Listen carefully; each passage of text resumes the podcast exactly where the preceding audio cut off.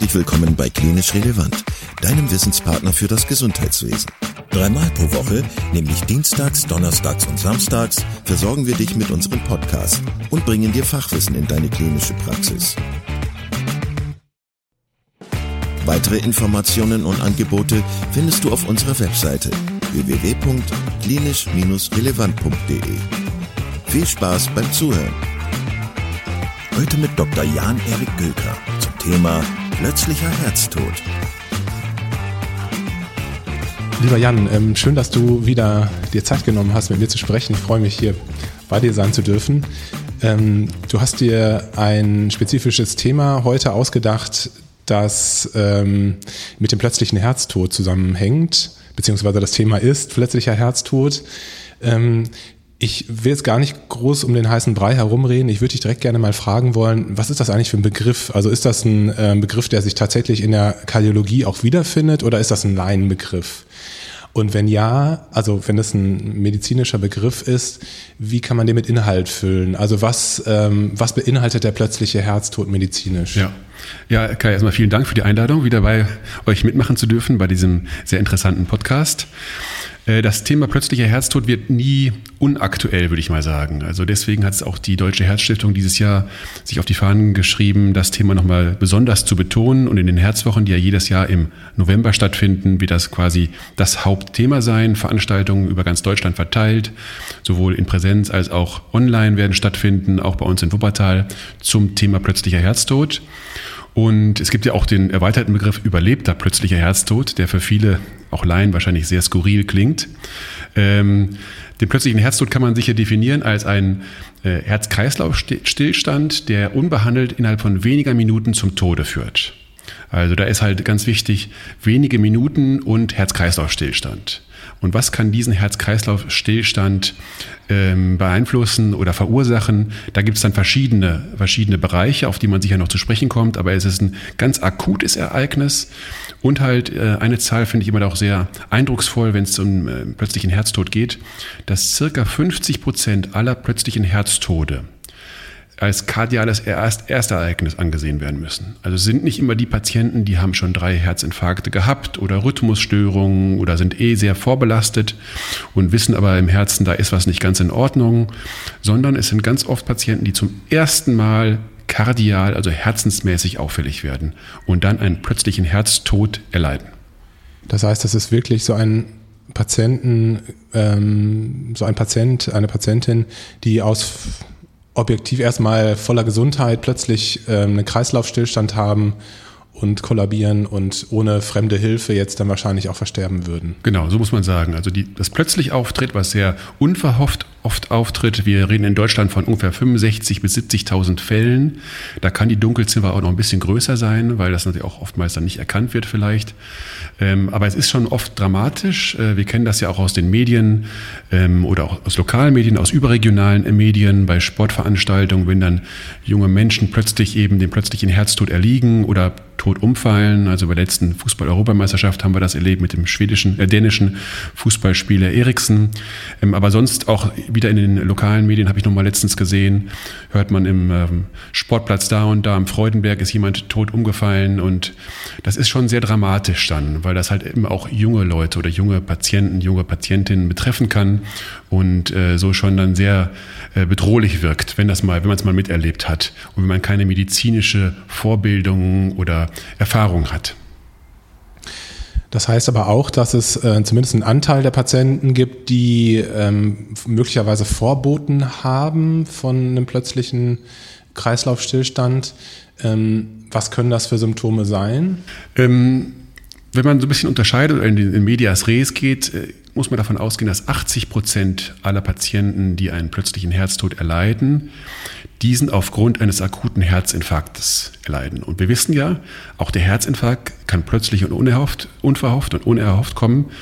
Ähm, aber der hat ja schon manchmal Vorboten. Also das sind diese typischen Angina pectoris Beschwerden, Beschwerden in der Brust, die in den Arm ziehen, die in den Hals ziehen, in den Rücken ziehen.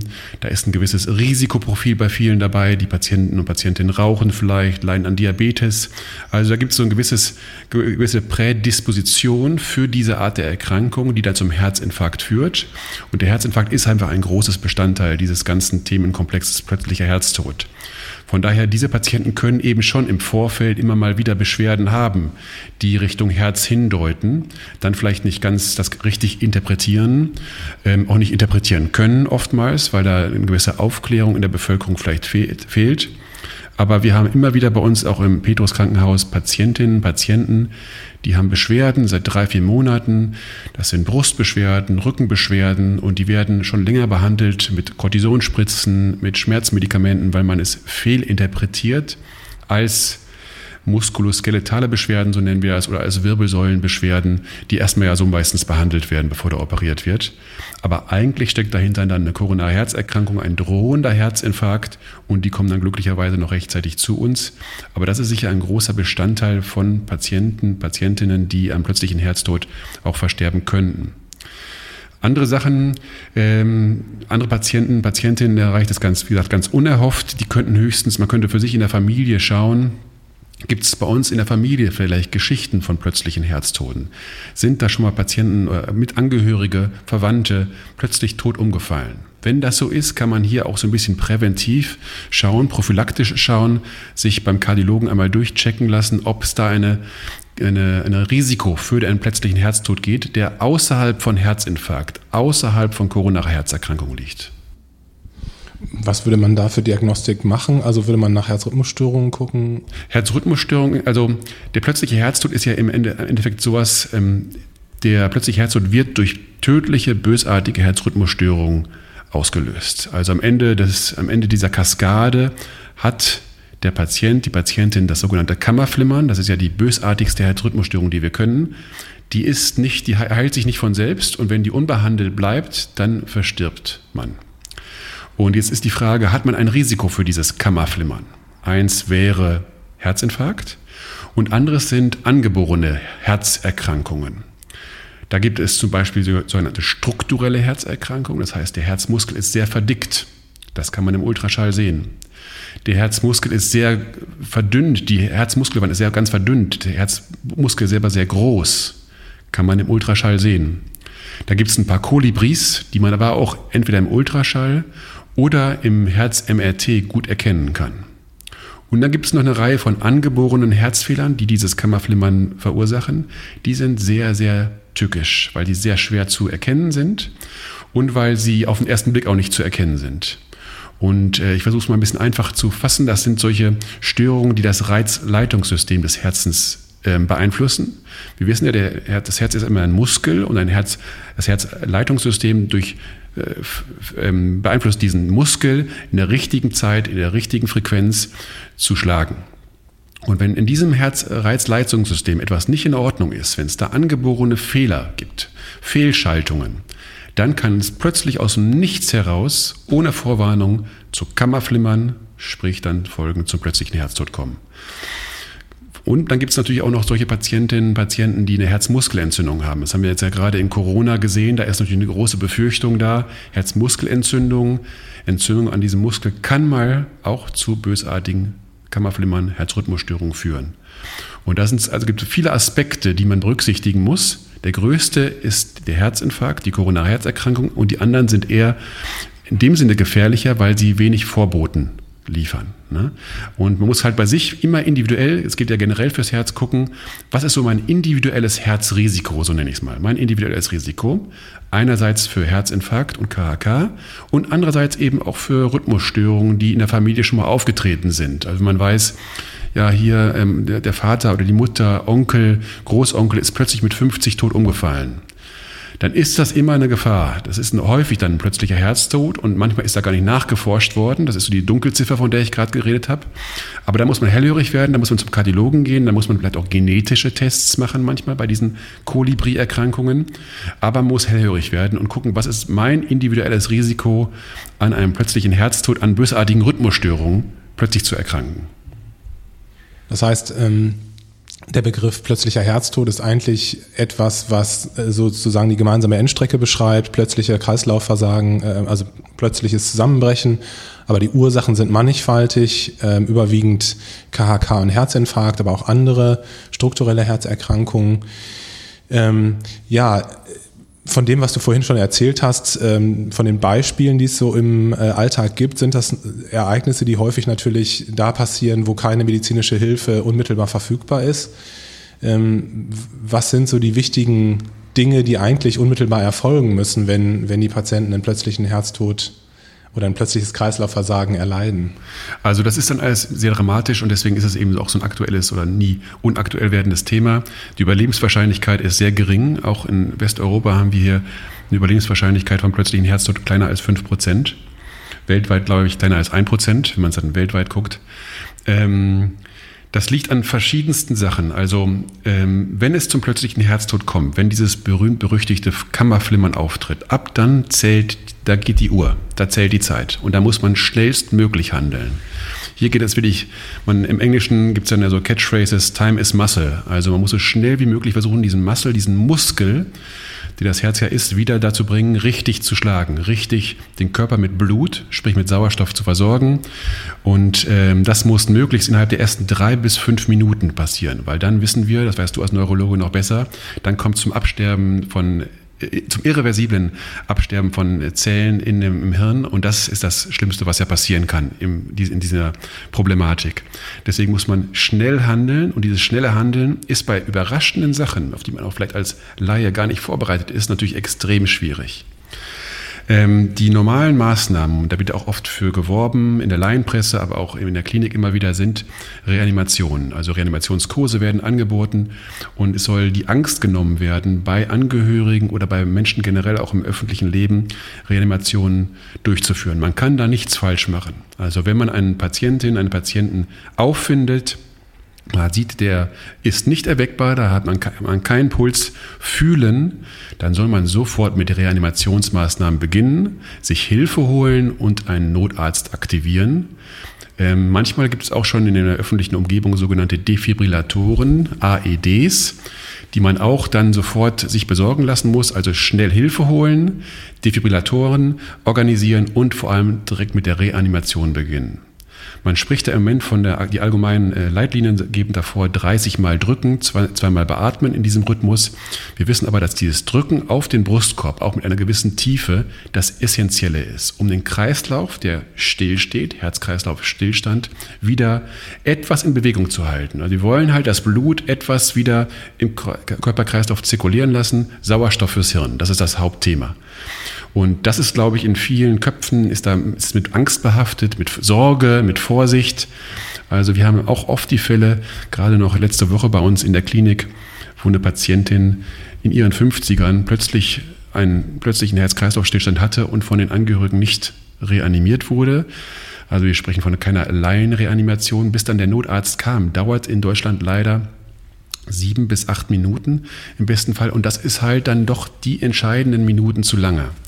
Also wir selber am Petrus Krankenhaus sind auch einer, einer Initiative, einer, einer Wuppertaler Herzinitiative beteiligt, die sich zum Auftrag gemacht hat, ähm, über Apps, die man auf sein, auf sein Handy laden kann, ähm, Laien und ähm, Menschen mit medizinischer Vorbildung dafür zu begeistern, sich eintragen zu lassen zur, zu der, um die Zwischenzeit zwischen Alarmierung und, Akt und Aktivierung des, äh, des Notfallsystems vor Ort, da diese Zwischenzeit zu überbrücken. Das heißt, Menschen kriegen auf ihr Handy eine Nachricht, dass in ihrer Umgebung jetzt gerade ein Patient einen plötzlichen Herztod erlitten hat und dann können diese ähm, Menschen zu dem Patienten direkt hinlaufen und Reanimationsmaßnahmen einleiten, um halt genau diesen, sag ich mal, diese Phase bis zur Erst professionellen Ersteintreffen der Notärzte zu überbrücken. Ne?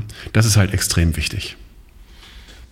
Genau, also das ist ja auch was, was wir Neurologen häufig mitbekommen, dass einfach ähm, Reanimationen entweder gar nicht oder viel zu spät durchgeführt werden und das natürlich mit ganz äh, schlechten ähm, Konsequenzen.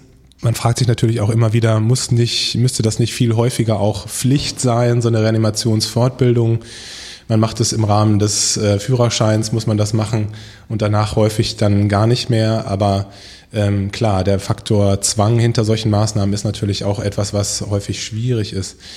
Ähm, wir haben jetzt gerade über das Präklinische gesprochen, der, der Notarzt, der dann halt dazu zukommt, möglicherweise dann weitermachen muss mit der Reanimation ähm, oder eben den Defi einsetzen muss, um das Kammerflimmern zu durchbrechen.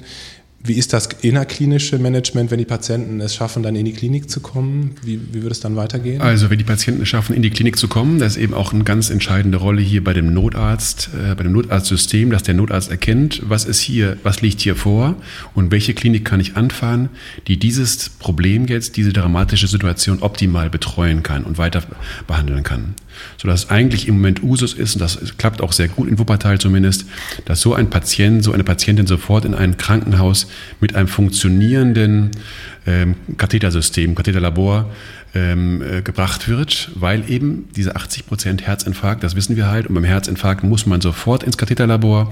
Das Gefäß, was verschlossen ist oder nahezu verschlossen ist, muss wieder aufgedehnt werden und der Fluss am Herzen muss wieder hergestellt werden. Deswegen ist das eigentlich das Wichtigste, dass Patienten, die hier zu uns kommen und dieses Kammerflimmern hatten, die reanimiert werden, die werden fast ohne große ähm, ähm, Übergang gehen die ins Katheterlabor und werden da zuerst dann versorgt.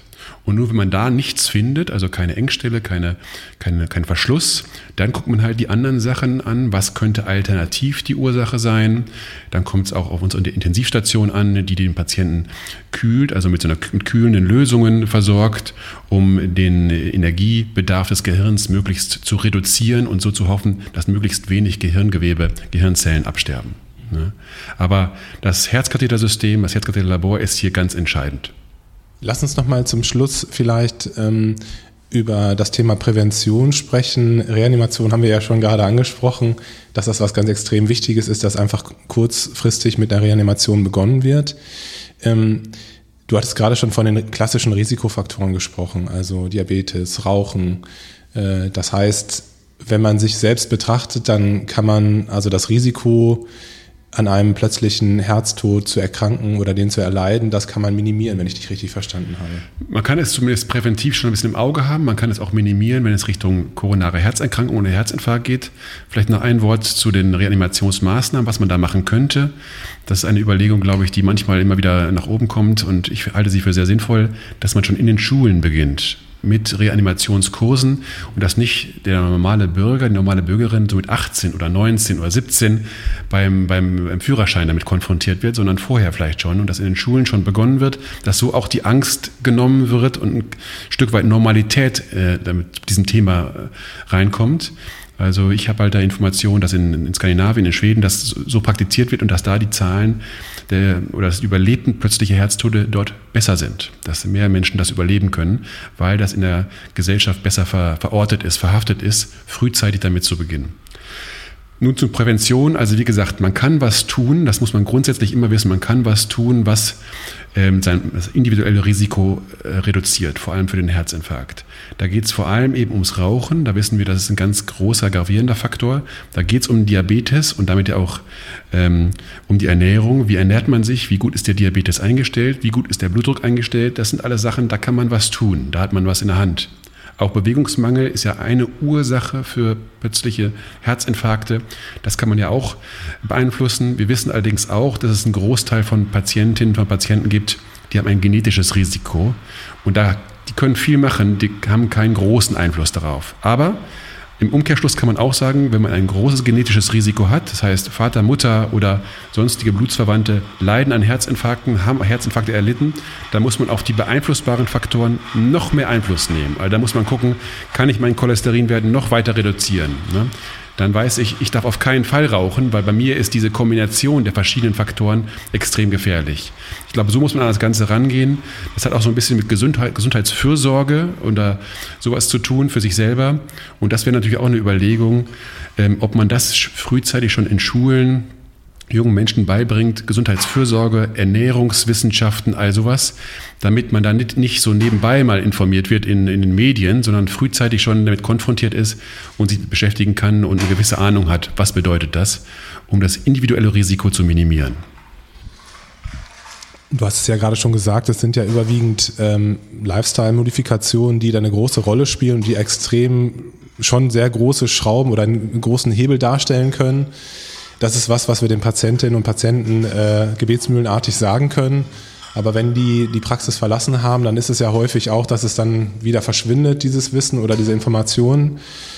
Ähm, hast du schon Erfahrungen sammeln können, so mit, mit DIGAs, also mit digitalen Gesundheitsanwendungen, die den Patienten auch begleiten im Alltag und ihn vielleicht animieren, ähm, ja, solche Lifestyle-Modifikationen ähm, auch im Alltag durchzuführen? Ja, habe ich schon erste Kontakte mit gehabt, halte ich auch für sehr sinnvoll und notwendig.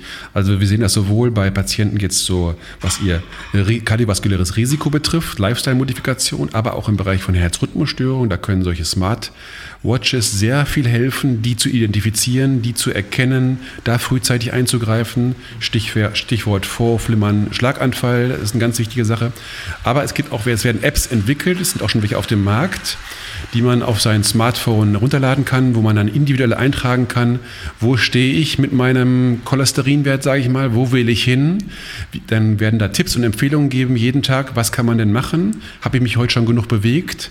Wie sieht meine Ernährung aus? Passt die zu meinem Ziel, was ich erreichen muss? Und so kann natürlich eine zusätzliche Motivation geschaffen werden, glaube ich, genau wie diese Smart äh, Watches oder so weiter, ähm, Ziele zu erreichen, individuell was zu tun, einen Überblick zu haben, wo stehe ich, wo kann ich hin. Ich glaube, ich halte das für sehr sinnvoll, wenn das eingesetzt wird und wenn so auch quasi der Arztbesuch, der vielleicht nur einmal im Jahr stattfindet oder alle halbe Jahre, so ein bisschen auch noch äh, unterstützt werden kann von der anderen Seite. Also halte ich sehr viel von, wird, glaube ich, die Zukunft Zukunft sein und äh, sind ja auch viele aus der jüngeren Generation offen für. Okay, ja, vielen Dank. Also was ich mitnehme aus dem Gespräch ist, dass es ein, ein Ereignis ist, das man häufig äh, nicht gut und günstig beeinflussen kann. Äh, nur wenn alle äh, ähm, Bedingungen optimal sind, wenn vielleicht sogar ein Defi vor Ort ist bei Sportveranstaltungen oder so und wenn alle ähm, ja, optimal reagieren und schnell reanimieren. Das heißt, dem Faktor äh, Primärprävention kommt eine ganz große Bedeutung zu. Und dementsprechend ist es halt auch sinnvoll, mit dem Patienten ganz individuell zu schauen, wie ist mein Risikoprofil, was kann ich tun, um das zu senken. Ähm, ja. Jan, tausend Dank. Äh, wieder ein spannendes Gespräch mit dir gewesen. Ähm, wir haben uns ja eine Liste gemacht mit weiteren kardiologischen Richtig. Themen, da freue ich mich schon drauf. Ähm, ja, aber für heute machen wir auf jeden Fall Schluss und ähm, ja, vielen Dank. Sehr gerne, vielen Dank. Vielen Dank, dass du heute wieder zugehört hast und unser Gast gewesen bist. Wir hoffen sehr, dass dir dieser Beitrag gefallen hat und du etwas für deinen klinischen Alltag mitnehmen konntest. Wenn dem so sein sollte, dann freuen wir uns sehr über eine positive Bewertung bei Apple Podcasts. Falls du Lust hast mitzumachen und es einen Themenbereich gibt, in dem du dich besonders gut auskennst, dann melde dich doch gerne unter kontakt@klinisch-relevant.de. Gleiches gilt, wenn du Themenvorschläge oder konstruktive Kritik für uns hast. An dieser Stelle auch der Hinweis auf unseren Newsletter, den du unter www.klinisch-relevant.de abonnieren kannst und der dich immer auf dem Laufenden hält. Wenn du dich für unseren Newsletter einträgst, bekommst du einen 5-Euro-Gutschein, mit dem du in unserer Fortbildungsakademie einkaufen kannst. Wir wünschen dir jetzt bis zum nächsten Mal eine gute Zeit und freuen uns, wenn du bald wieder einschaltest. Pass auf dich auf, bleib gesund. Bis zum nächsten Mal. Ciao.